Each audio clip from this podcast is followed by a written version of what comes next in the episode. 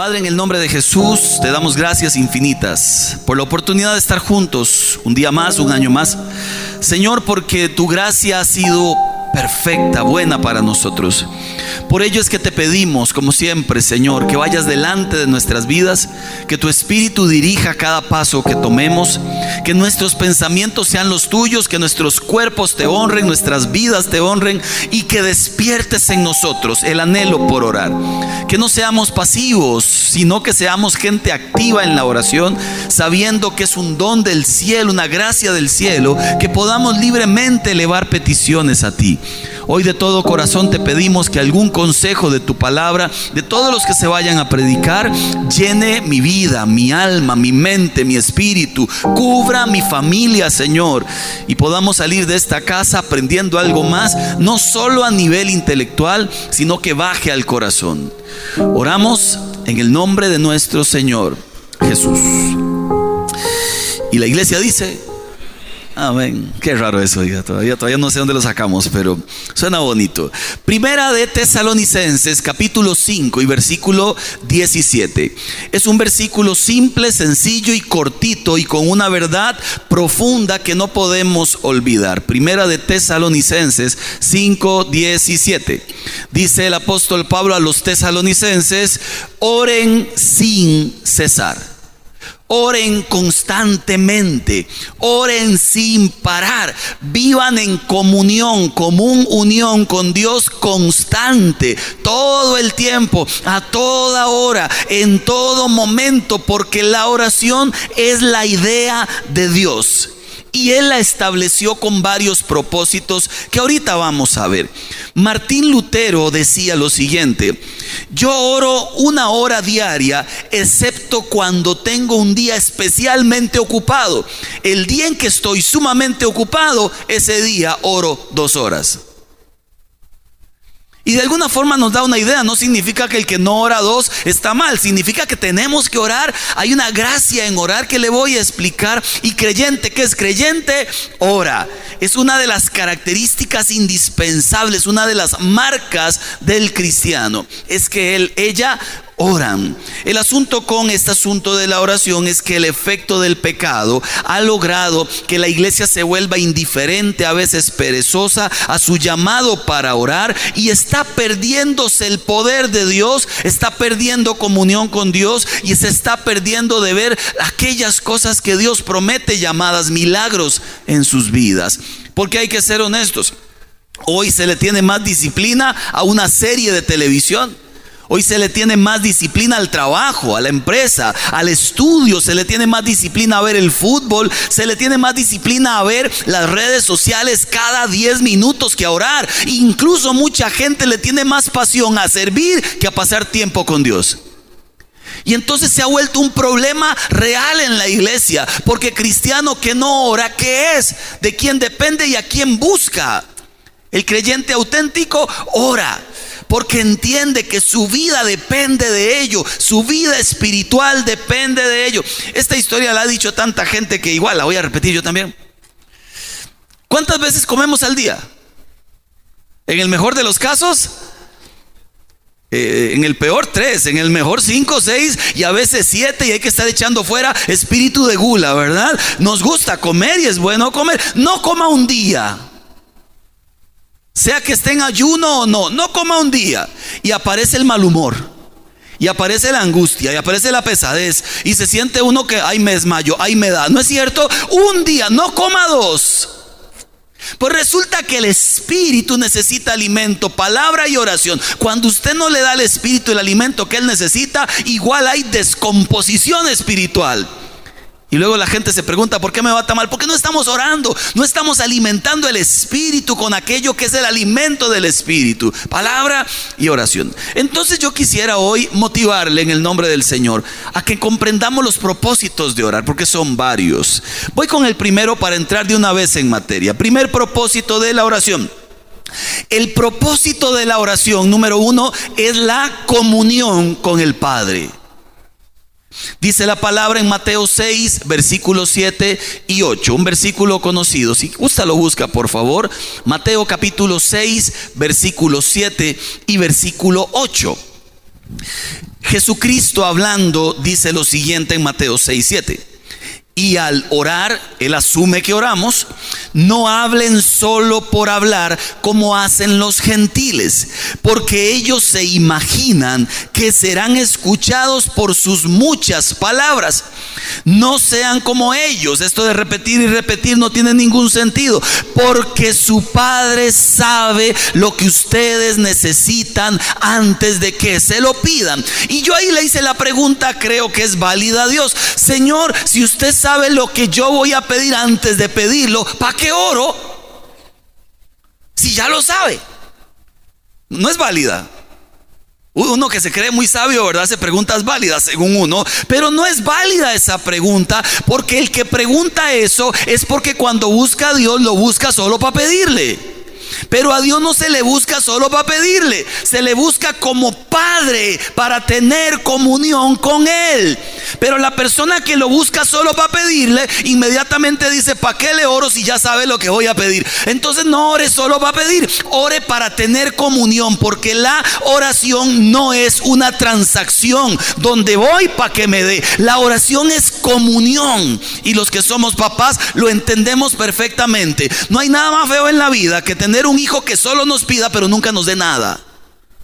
Y un padre espera amor del hijo, espera comprensión del hijo, espera que te haga una cartita, espera que te escriba algo, que cuando uno cumple años o no cumple años te demuestren amor, porque uno les da todo. Pero se imagina un hijo, papi, deme, papi ocupo, papi necesito, papi, mami, papi, llega un punto donde usted dice, mi amor, también hay relación, charlemos, hablemos de la vida, porque no eres un niño normal y usted pasa por la vida preguntándose cosas como esas. ¿Qué pasa cuando solo buscamos a Dios como si fuera el Walmart, verdad? Voy a ver qué le saco. Y cuando le saco algo estoy feliz. Y cuando no le saco nada, soy un infeliz. Que no hemos entendido el alcance de la oración. La oración no es una transacción, es comunión con el Padre. Y con Él hablamos y con Él reímos y con Él lloramos y a Él le preguntamos y posiblemente a veces cuestionamos cosas y gritamos, soñamos, reímos, hablamos, hablamos quedito, hablamos duro. Es papá, el rey del universo que se ha llamado además amigo suyo. Es un honor orar. Ahora que vino el famoso Chayán, ¿lo conoce? ¿Cuántas dicen amén? Está viejo ya para que sepa. Decimos los envidiosos. ¿Qué pasa con Chayán? Que, hacen una rifa para ver quién va a ir a cenar con él. Y todas las amaditas ahí haciendo lo que sea. Porque se imagina. Mira, es que yo me imagino, no me hace nada de gracia, pero se imagina con Chayán y escuché a una mujer que le preguntaba, ¿y qué haría usted? Ay, no sé, decía la señora, no sé ni qué preguntan, es que Chayán, y que vacilan la gente, ¿verdad? yo, qué polada. Pero resulta que estaba yo en Miami en un evento de cristiano, me meto en un ascensor y apareció Marcos Guida ahí en el ascensor. Y yo me puse como la muchacha con Chayán. Ay, es Marcos Guid, decía yo. Santísimo Dios, Padre del cielo. Marcos Guid, además, se llama Marco. Y yo lo veo y claramente me emociono, porque uno es un polo también. Entonces me emociono y, no hay donde meter las manos. Y, el que venía conmigo lo conoce. Entonces, ah, mire, él trabaja conmigo, él es Marcos Witt. Y él se presenta y me dice, hola, yo soy Marcos Witt. Y solo atiné a decirle, hola, yo soy Marco Vega. Ay, igualado, oiga, para que sepa. Mire, cuando Dios le permite a usted libremente ir a su presencia, usted no está entrando a la vida de Chayán ni a la vida de Marcos Witt. Usted está llegando delante de aquel que creó los cielos y la tierra, que creó su vida y todo lo que hay en esta tierra. Usted debe sentirse dichoso de entrar en su presencia. Porque no hay nadie en este mundo que tenga la gloria que Dios tiene. Y es un desperdicio de vida desaprovechar esa gracia del cielo. Es que qué pereza, es que qué cansado, es que ahí llego y no sé ni qué decir. Es comunión con el Padre. Propósito de la oración es comunión con el Padre. Jesús oró solo. Dice en Lucas 6:12 que se fue a la montaña y pasó orando solo. También oró con su argollilla. Dice Lucas 11, eh, 9, 8, que 8, días después Jesús se llevó a Pedro, Juan y Santiago y luego le dijo a los discípulos, oren ustedes siempre. La oración es un deber del creyente, la oración es conveniencia para mí, la oración es comunión y la oración es un mandato del cielo. Yo tengo tres hijos. Mi hija mayor, Eugenie, es, muy lindo hablar con los tres porque los tres tienen algo que decir diferente. Mi hija mayor de 26, que ahora está casada, ¿de qué habla? Del matrimonio. Y de este, del servicio, porque ahora está otra vez cantando aquí en la iglesia con ese don que su padre le dio, su padre que está en el cielo. Pero cuando hablo confío, ¿de qué habla? De otras cosas. Está entrando a la universidad y quiere estudiar psicología para ver si me entiende. Además del perro que anda en la casa ahora, más, además del novio. Y cuando hablo con Tiago, ¿de qué habla? De jugar Wii. Y después, de jugar Wii. Y después de que hablar de jugar Wii, de jugar Wii. Ese es su tema. Papi, y, y comienza a hacerme cariño. Y vamos a jugar Wii. Ese es su tema. Mire, son diferentes los tres. Pero con los tres hay comunión. Ustedes son diferentes igual que yo para con Dios, pero lo que busca de nosotros es comunión. Entonces, uno, orar es comunión con el Padre. Número dos, segundo gran propósito de la oración. El propósito de la oración es la formación. Dios nos forma a través de la oración porque la meta del Señor es que lleguemos a ser a la, igual a la estatura de Cristo, que pensemos como Él, que vivamos como Él y entre más usted pase tiempo en oración, usted más se va a llenar de los pensamientos de Él y va a reaccionar como Él reacciona en cualquier circunstancia de la vida. Cuando cada vez que nos ocurre algo que es al revés de lo que esperamos, reaccionamos feo, posiblemente esté faltando vida de oración. Dice la palabra en Primera de Corintios, capítulo 6 y versículo 17. Primera de Corintios 6, 17. Pero el que se une al Señor se hace uno con Él en espíritu. Y cada vez que oramos nos acercamos más a la estatura de Cristo. Y la meta otra vez es que nuestra mente esté afín a la mente de Cristo. Me hace gracia porque los discípulos tuvieron serios problemas con esto y Jesús lo intentó una vez y otra vez. Por ejemplo, en algún momento venían los discípulos charlando y uno le decía al otro, bueno, ¿y qué? Cuando Jesús se vaya, ¿cuál de nosotros queda al frente? Qué bandidos, oiga. Ahí venían con el serrucho, ¿verdad? Típicos serruchapisos, ¿verdad? Venían haciéndole el toque para ver en qué momento cae el hombre y seguimos nosotros. Qué actitud más horrenda. Jesús sabe lo que ellos vienen hablando. Más adelante se los topa y les pregunta, ¿de qué venían hablando ustedes? ¡Qué bañazo santo! ¡Qué vergüenza! Nos descubrió. Y Jesús les dice, ustedes no han comprendido nada. Y otra vez trabajó en la manera de pensar de ellos. Y les dijo por qué no habían comprendido nada. Aquí, el que quiera ser el más grande debe empezar por servir a todos los demás. No han comprendido eso. Esto no se trata de ser grande, se trata del servicio, se trata de ayudar a todos, no de que todos me ayuden para que yo crezca, sino por el contrario, entre más crezco, más debería yo servir a otras personas. Y trabajó en la mente de ellos. Luego aparecieron otros discípulos que Jesús les dijo, vayan a aquella tierra y díganles que voy para allá y que me den campito. Y no los dejaron entrar. Entonces le dijeron, Jesús, no nos dejaron entrar. Hacemos como Elías y le volamos fuego a esa gente. Qué violencia. Y Jesús les dice, ustedes no saben de qué espíritu son. Qué cosa rara. ¿Cómo van a matar gente si yo vine a salvar gente? Y otra vez volvió a trabajar en la mente de ellos. Cuando oramos nos acercamos a la mente de Dios. Cuando oramos vamos a saber pedir con la voluntad del Padre. Cuando oramos vamos a estar cerquita de lo que Él piensa y entonces vamos a hacer las cosas correctas. Me llamó la atención antier, el 2 de, enero, porque Tiago se le dio una afectación ahí en los pulmones y pasó unos días mal y a las dos, una de la mañana se puso terrible. Entonces fuimos al hospital de niños y llegamos a la una y media de la mañana. Pero no sé si le ha pasado. Está al borde de la locura, los gritos, la tacazón, vomitaba todo. Nosotros asustados nos levantamos al hospital de niños y apenas llegamos, ya no tiene nada. Entonces yo agarré a Tiago, ahora tose, le decía yo, tosa, porque tienen que verlo y tienen que revisarlo. Papi, ya no tengo ganas de toser, tosa, ya, ya, cólera, ¿cómo me va a hacer a las 2 de la mañana llegar al hospital? La locura, ¿verdad? Ya de del cansancio. Pues no nos dejan entrar a los dos, dejan entrar solo a Jackie. El doctor ve a Tiago y dice, él está bien, no tiene nada, o se va para la casa o espera, vamos a atender las emergencias.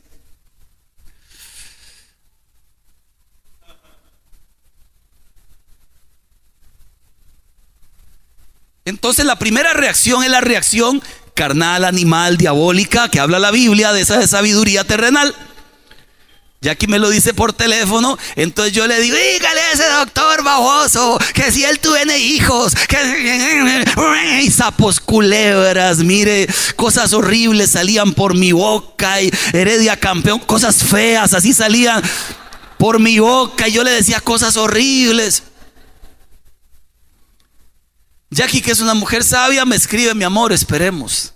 ¿Se, ¿Se acuerda que lo que le conté por no esperar la vez pasada? ¿Se acuerda? Entonces le dije, ok.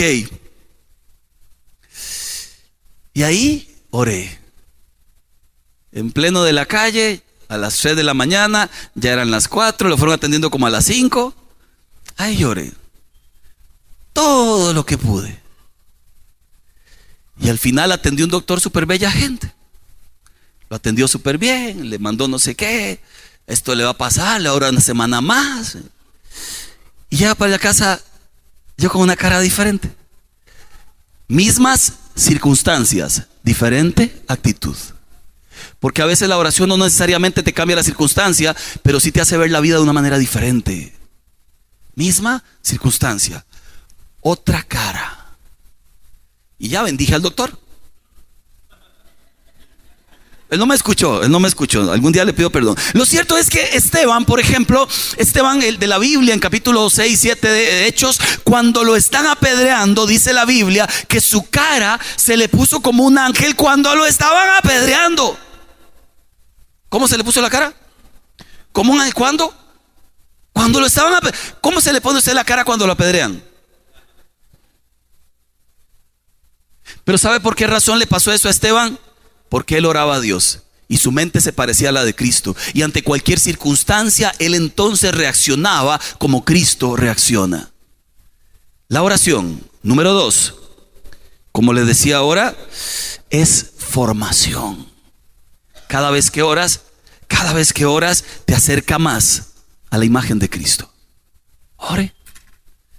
Número uno, la oración es comunión. La oración es Formación. La oración número tres, ojo qué lindo el tercer propósito de la oración, es librarnos de la tentación. Y hago la pregunta, ¿cuántos aquí tienen alguna historia donde son tentados? ¿O, solo yo? Ok, ¿cuántos tienen un par de historias? ¿Cuántos tienen tres ayayay? ¿Y cuatro? ¿Cuántos tienen cartón lleno? Mire, la vida se compone de vivirla y enfrentar situaciones que para algunos son tentación, para otros no, pero el que no tiene lo mío tiene otra cosa, porque como dice Primera de Soberbios, el que no tiene dinga, tiene mandinga. ¿Quién inventó eso, diga? El que no tiene una cosa tiene otra. Todos necesitamos vivir esta vida anclados a Dios porque tarde que temprano vendrá la tentación en aquello que para nosotros es tentación. Y el que es capaz de superarla es el que vive en oración. Eso promete la Biblia. Pero el que cae ante la tentación es porque no ora, no tiene la fuerza del cielo, no tiene la gracia del Espíritu para que pueda enfrentar aquello que llamamos tentación. Y si somos bien honestos, lo hemos de lo hemos de experimentar o lo hemos experimentado. Hay un factor común entre caídas y falta de oración. La mayoría de las veces, y no todas, en que fallamos repetidamente en lo mismo, tiene que ver con un tiempo de sequedad espiritual donde ni siquiera estaban buscando a Dios.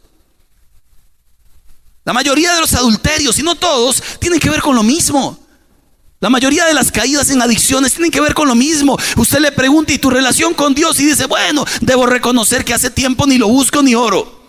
Entonces la fuerza que tiene usted es la que usted va a meter en medio de la tentación, pero esa fuerza no alcanza. Usted y yo necesitamos la fuerza del cielo. Y lo dice Lucas 22, 40. Lo dice de esta manera. Cuando llegaron al lugar les dijo Jesús, oren para que no caigan en tentación. Hay una correlación grandiosa entre orar y ser defendido de la tentación porque te da la fuerza, la sabiduría y las decisiones para decir no cuando todo el mundo te empuja a que sí. De preferencia entonces, la oración debería ser en la mañana. Y hay una razón lógica.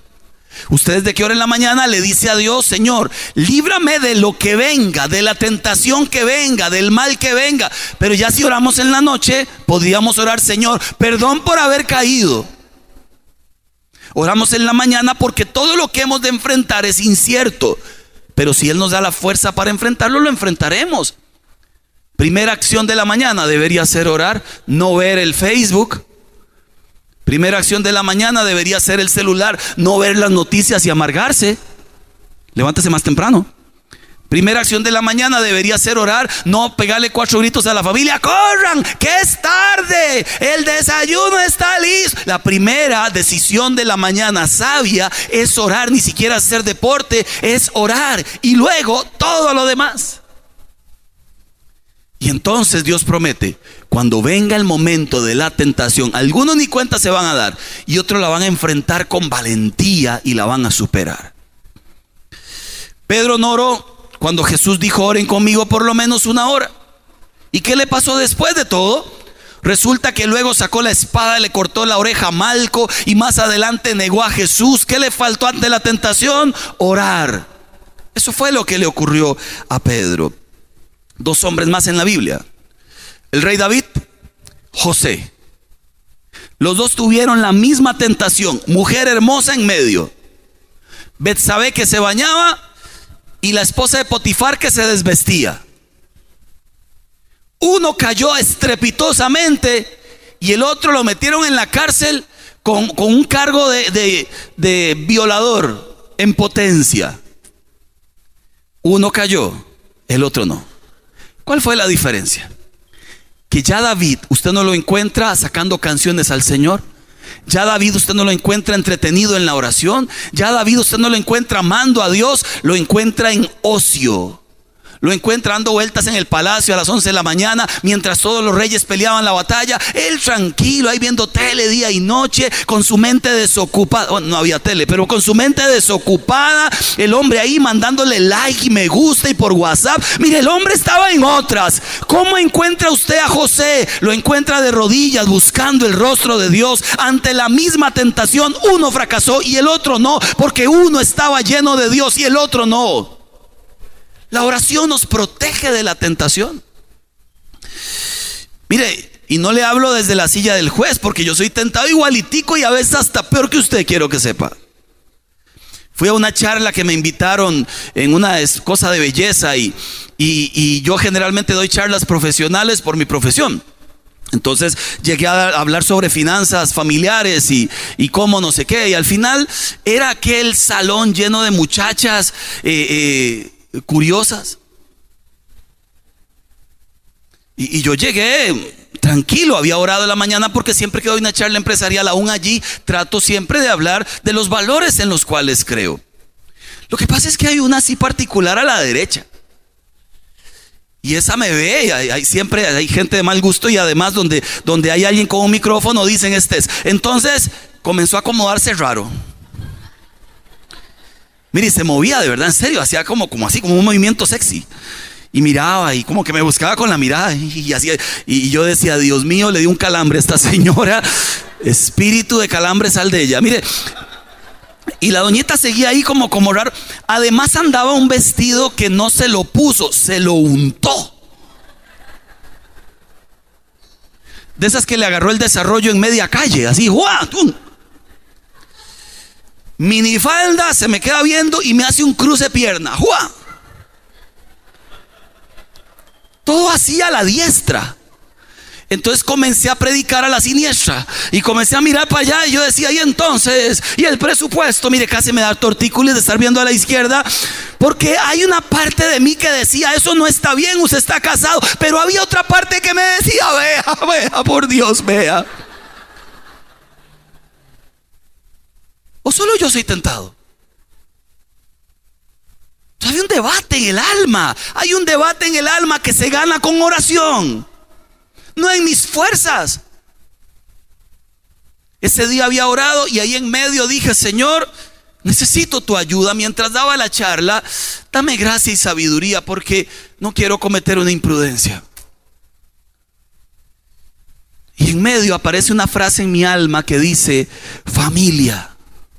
Y dije, ahí está. Entonces miré hacia la derecha y dije, les voy a contar un ejemplo de mi familia.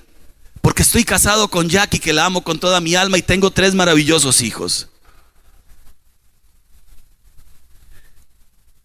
La pierna se bajó. El vestido se jaló.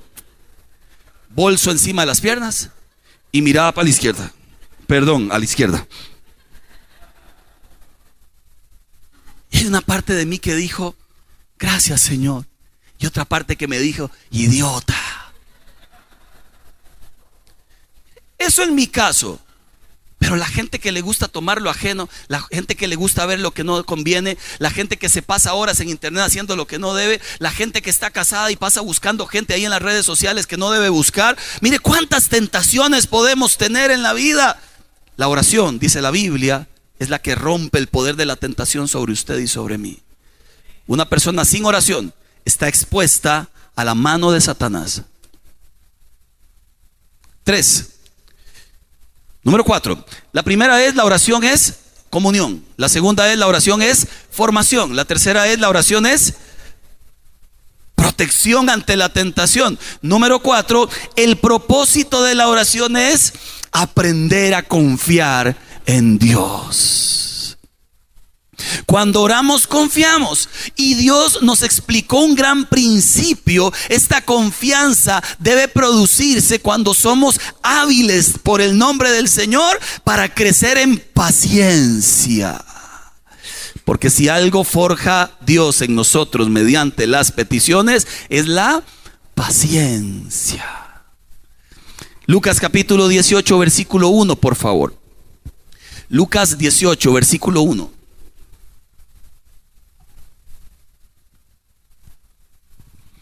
Jesucristo habla con los discípulos y les cuenta una parábola para mostrarles que ellos debían, puede leerlo conmigo por favor, un, dos, tres, orar siempre sin desanimarse. Otra vez, número uno, orar siempre. Segunda parte, sin desánimo. La primera parte solemos hacerla. La segunda parte no tanto porque cuando le pedimos algo a Dios y en un término, un plazo, lo que sea, no se da, inmediatamente aparece el desánimo. Y el desánimo lo que significa en muchos sentidos es, Señor, no creo que puedas hacerlo. No creo que lo logres. No creo que te dé tiempo. Mire que es para pasado mañana. No creo, Señor, que lo puedas lograr. Y aquí es donde tenemos que abrazarnos a la soberanía de Dios, porque Él tiene en sus manos el cómo, el cuándo y el dónde. Me gustó el predicador Sproul lo que dijo. Y se lo leo textualmente. La oración puede cambiar las cosas, pero ¿qué tal si nada cambia? Ese no es el punto. Independientemente de si la oración causa algún efecto o no, Dios nos ordena que oremos y debemos orar. Que Él lo diga es motivo suficiente para que lo hagamos. ¿Pase algo o no? Él nos llama a orar, a confiar y a esperar. Y en la espera mucha gente queda tendida en el camino. Alguna vez le conté hace ocho años exactamente, esta señora, abuelita de este nieto, lo cuidó porque él se quedó sin papás. Murieron. la señora, él lo cuenta en su libro, oró por él, un día, dos días, una semana, un año, y la petición de ella era una y se la decía constantemente a su nieto, algún día te he de ver viviendo para Dios. El chico tomaba, hacía loco, salía triste, sin padre. Algún día te de ver sirviendo a Dios. Algún día te de ver sirviendo al Señor. Algún día. Y se lo decía constantemente. Él decía, ay, mi abuela, ¿cómo se le ocurre? Yo esas cosas suyas ni loco, ¿verdad? Y, y ahí estuvo uno, dos, tres años, diez, quince, hasta que murió la señora. Y él nunca se entregó a Dios. ¿Fracasó la señora? Él fue al entierro de su abuela. La lloró porque había sido su mamá, su papá, su vida. Cuando volvió a la casa, venía muy triste, muy desanimado. Pasó por el cuarto de la abuela ya fallecida y en el suelo, en la madera, ve las dos huellitas despintadas en el piso de madera donde la abuela oraba siempre por él. Se acercó a la cama de la abuela, acomodó sus rodillas en las dos huellitas y dijo, aunque ella no lo viera, te entrego mi corazón, Señor, y mi vida. Él es un pastor. Y esta es la historia que él cuenta. Él dice, mi abuela no lo pudo ver, pero todo lo que ella sembró se recogió después de que ella no estaba. Usted hay peticiones que ha de ver y disfrútelas. Y hay otras que recogerán sus hijos aunque usted no las vea. Porque todo lo que el creyente siembra en oración, tarde que temprano, lo recoge. Esto significa entonces que debemos esperar en Dios. Tenemos que confiar en Dios y entender que Él tiene un plan perfecto, maravilloso. Aunque a veces no veamos la respuesta ya. Usted sigue orando. Yo le dije algo al Señor este año. Tengo varias peticiones así como, como la de la abuela. Y yo le decía al Señor, Padre, este año es el año. Uno, espera que, en el año sea el año. De hecho, muchos estaban adelantando que entrara el 2020 porque usted este año es. Tiene que ser. El, el pasado fue terrible. Este es. Yo le decía, Señor, y con toda la fe, y todo el mundo lo postea en el Facebook, y este año será mejor, y este es el año, el año donde la escasez se va, aleluya. Y aparece gente que regala llaves y escobas para barrer toda maldición, y un montón de cosas rarísimas hace la gente hoy. Pero este es el año, otra vez, ¿verdad? Yo le decía a Dios al principio, Señor, no sé si es este o no. Si es, te voy a alabar.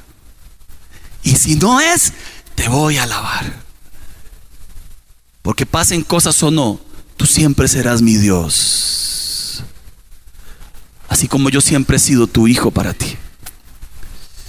Número cuatro, el propósito de la oración entonces es confiar en Dios. Y número cinco, la que más nos gusta. Ahora sí, vamos a pedir. la que más nos gusta, ¿verdad? En la oración. Parece que era el único propósito, era pedir. Y ya le he dado cuatro diferentes propósitos. Quinto, el propósito de la oración también es pedir. Porque cuando Jesús responde, Dios se lleva toda la gloria. El propósito de la oración es glorificar al Padre. Glorificar a Dios. Acompáñenme en este versículo, por favor. Juan capítulo 14, versículo 12 al 14. Juan capítulo 14 y versículo 12 al 14. Dice Jesucristo, ciertamente les aseguro que el que cree en mí, las obras que yo hago, Él también las hará. Ojo, lo que le está diciendo a usted y a mí, si creemos en Él. Y aún las hará mayores. Porque yo vuelvo al Padre. Cualquier cosa que ustedes pidan en mi nombre, que dice la Biblia duro, yo lo haré. Así será glorificado el Padre en el Hijo. Cuando Jesús a usted le responde una petición, el Padre recibe gloria. Entonces cada vez que pida a Dios algo, libremente hágalo. Dígale, Señor, si en tu voluntad está esto es lo que anhela mi corazón y glorifícate, Padre. Porque tú recibes gloria cuando Jesús responde oraciones. Pero ojo, hay un detallillo que le quiero compartir. Y se encuentra en el Salmo 37, versículo 4, que hasta se sacó en canción. Se la canto.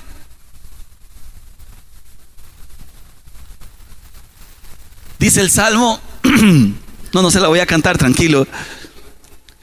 Deleítate en el Señor y Él te concederá los deseos de tu corazón.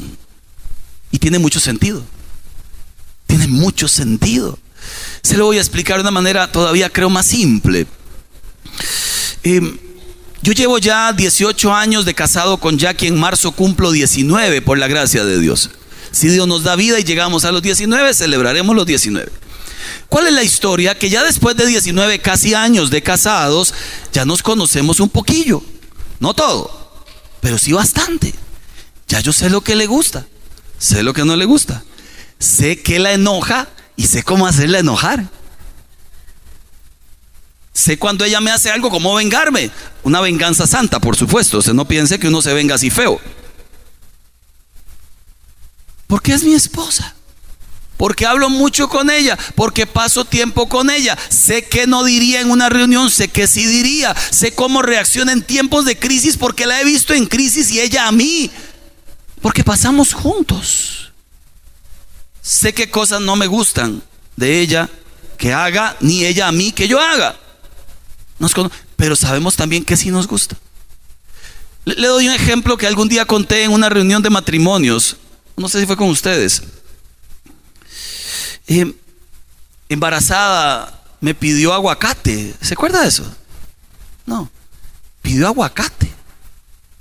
Qué rico un aguacate, me Yo la miro, como solemos hacer los hombres, pero no respondemos nada. No sé por qué. Ya aquí en mi mente computarizado, aguacate. Y yo sigo viendo tele. Una hora después me dice, es que qué rico un aguacate. Yo la miro otra vez y digo, quiere dos aguacates. Está claro. Y sigo viendo tele. A la mañana siguiente se despierta, mire, casi que soñaba con aguacates, ¿verdad? A la mañana siguiente se despierta y dice, mmm, pan con aguacate. Y yo vuelvo a verla ahí acostado y ¿quiere tres? Literalmente fui a buscarle tres aguacates. ¿Cuántos pidió? Hay que ser muy... Bueno, ahí fui a comprar los tres aguacates. Cuando volví, ella no salí en la moto, llegué, se los puse en la mesa. Y ella mira los aguacates y llora. Y digo, ¿qué mujeres son raras en la vida, Señor? Llora porque quiere aguacates, ahora llora porque los tiene. O sea, ¿quién las comprende, Señor? Entonces ya un poco angustiado porque una mujer embarazada es un peligro, ¿verdad? Siempre es un peligro. Uno no sabe por dónde sale la emoción. Entonces la miro y le dije, ¿y ahora qué hice? Entonces me dice, es que compró aguacates. Sí, ya sé. Usted pidió tres. Es que yo pensé que usted no estaba escuchando. Pero ahora con esa bolsa de aguacates, sé que me ama. Dios, Señor, qué fácil es amar a Jackie. Y en adelante no ha faltado aguacate en mi hogar.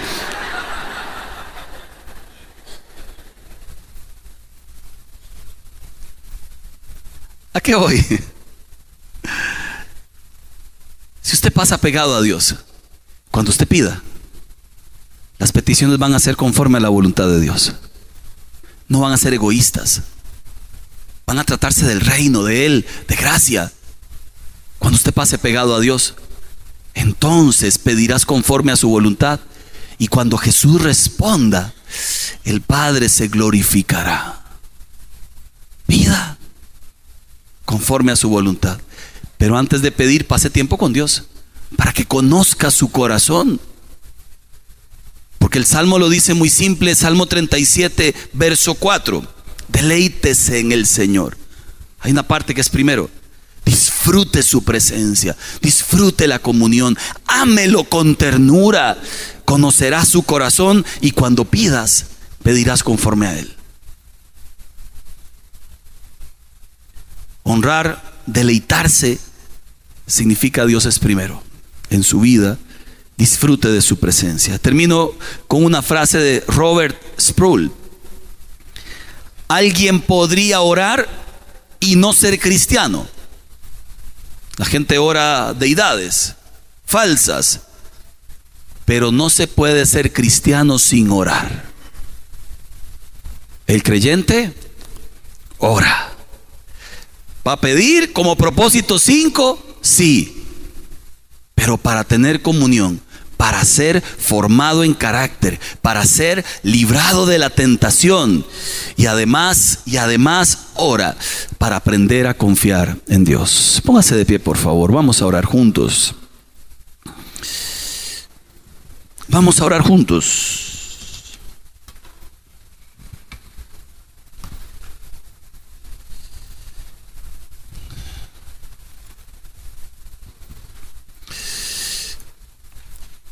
¿Qué le parece si levanta sus manos al cielo y oramos a Dios? Padre, en el nombre de Jesús. Todo este mes estaremos inspirando a través de tu palabra sobre la gracia que hay en orar. Que el Rey del universo nos abra la puerta de casa, de su casa. Es un milagro. A veces lo que olvidamos es aquel acto maravilloso que ocurrió en la cruz. Cuando Jesús murió, se rompió el velo que separaba a los mortales de su presencia. Y ese velo roto tenía una leyenda que quiero pensar que tiene allí. Este velo roto tenía una leyenda que decía, bienvenido, entre al trono de la gracia libremente y de él obtendrás oportuno socorro. Señor, perdón por las veces en que olvidamos quién eres, en que olvidamos la dicha que nos das de permitirnos acercarnos al Rey del universo y hablar de nuestras vidas. Perdónanos las veces en que no has estado en segundo lugar, sino en décimo, Señor. Donde el tiempo para Dios es las migajas de mi vida, en el mejor de los casos. Perdónanos porque hay muchas cosas que ocupan una prioridad antes que tu presencia. Pero hoy comprendiendo la gracia que nos das y el deseo, Señor, de tenernos allí como tus hijos, es que queremos acercarnos confiadamente y decirte, Padre del cielo, esto es lo que vivo. Estas son mis alegrías y estas mis tristezas. Forma mi carácter ante la tentación. Enséñame a confiar en ti yo recuerde que en tus manos estoy seguro, Señor. Que no olvide, Padre, que cuando tú respondes, el Padre recibe gloria. Que no olvide, Señor, que hay cosas que he de ver en la vida y otras que he de sembrar en esta tierra. Y mis hijos las verán, Señor. Que se despierte en mi corazón la pasión por buscarte en todo tiempo en casa por caminar pensando en ti, hablando contigo, por llegar a la noche viviendo para ti. Que lo primero que mis palabras digan en las mañanas sea, buenos días, Señor. Y que lo último que mis palabras digan en la noche sea, gracias por este día, mi Dios. Y que tu presencia esté en mi familia solo para darme aquellas cosas que necesito que has prometido, sino para darme aquellas cosas que anhelo. Porque al pasar tiempo contigo las voy a descubrir. Voy a descubrir tu corazón, tu propósito y tu voluntad.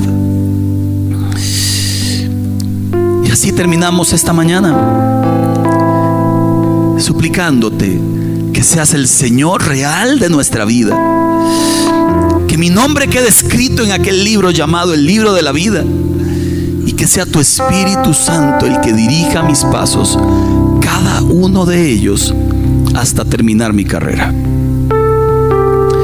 Oramos así, en el poderoso nombre de Cristo Jesús. Amén. Amén. Amén.